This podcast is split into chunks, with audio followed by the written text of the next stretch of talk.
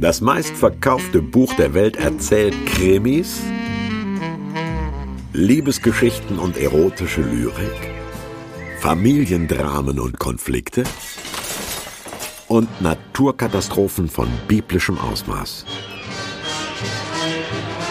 Weise Merksätze und jede Menge Sprichwörter.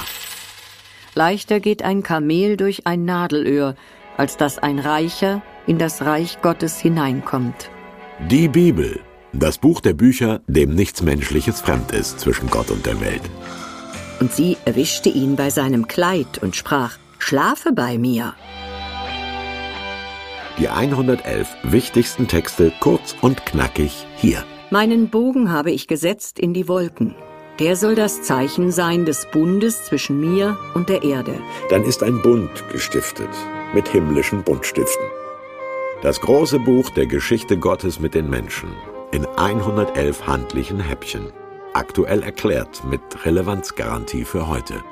Der Herr ist mein Hirte, mir wird nichts mangeln.